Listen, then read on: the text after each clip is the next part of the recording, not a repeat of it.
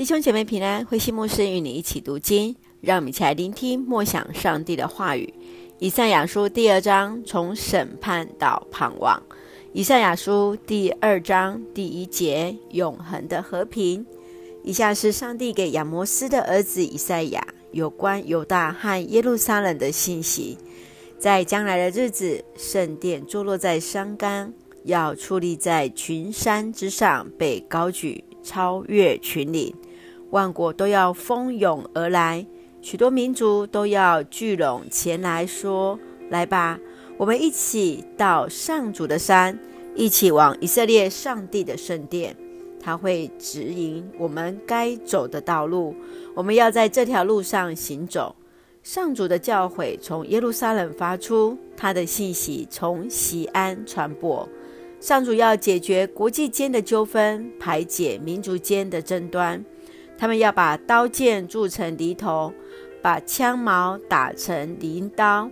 国际间不再有战争，也不再整军备战。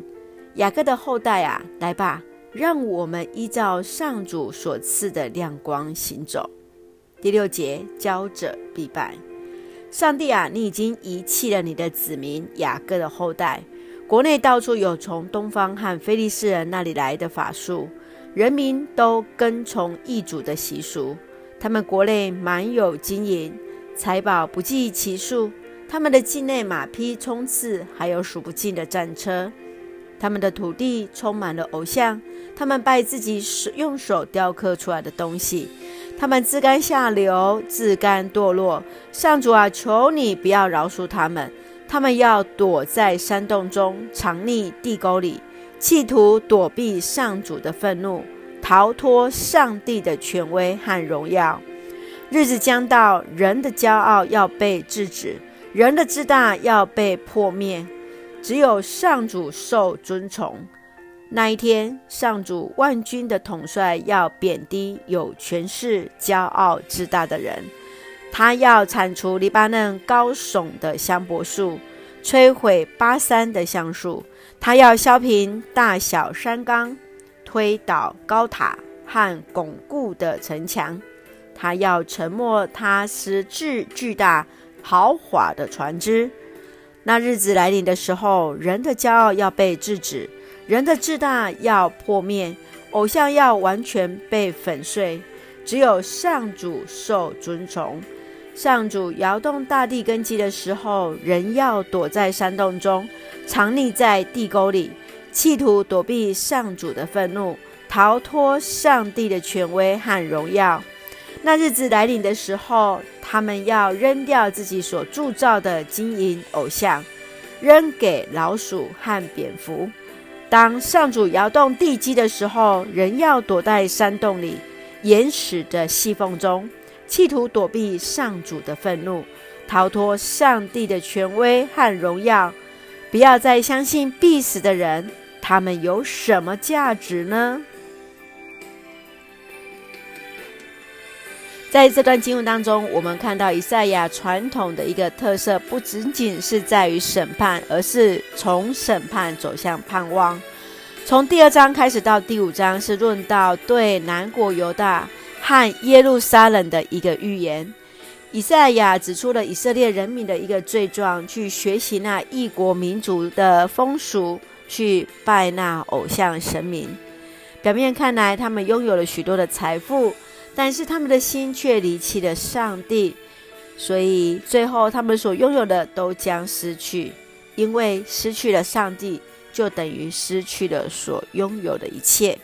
让我们一起来看这段经文的思想。从第四节，我们一起来看上主要解决国际间的纠纷，排解民族间的争端。他们要把刀剑铸成犁头，把枪矛打成镰刀。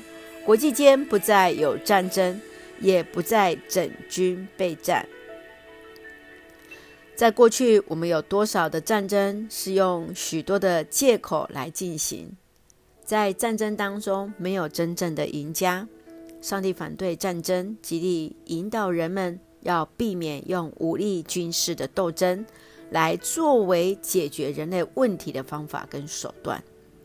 战争所带来的伤害之大，世界有多少的战争是假借着宗教之名行政治之实？你想，我们应当要如何避免战争呢？接续，我们来看第十二节：上主万军的统帅要贬低有权势、骄傲自大的人。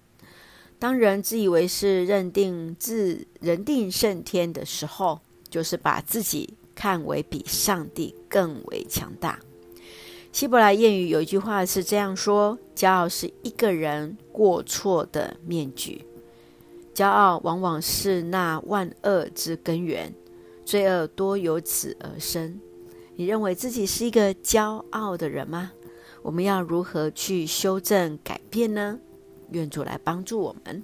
接续，我们再来看二十二节：不要再相信必死的人，他们有什么价值呢？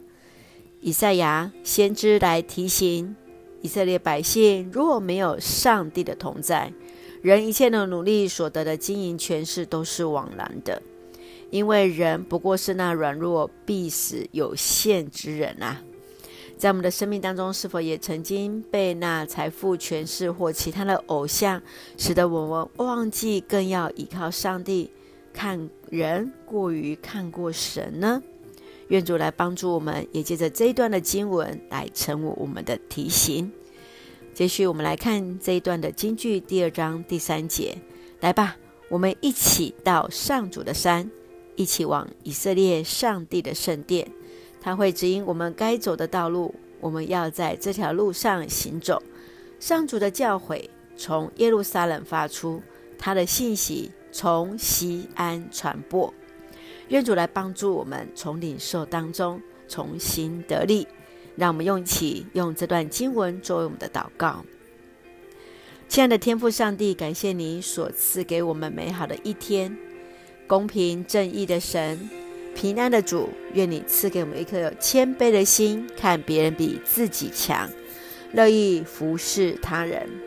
愿我们所行行出活出所信，愿我们所活有你的形象。恩待保守我们弟兄姐妹身体健壮，灵魂兴盛，也在接受疫苗当中一切平安，赐下平安喜乐，在我们所爱的台湾，我们的国家。感谢祷告，奉主耶稣圣名求，阿门。弟兄姐妹，愿主的平安与你同在，大家平安。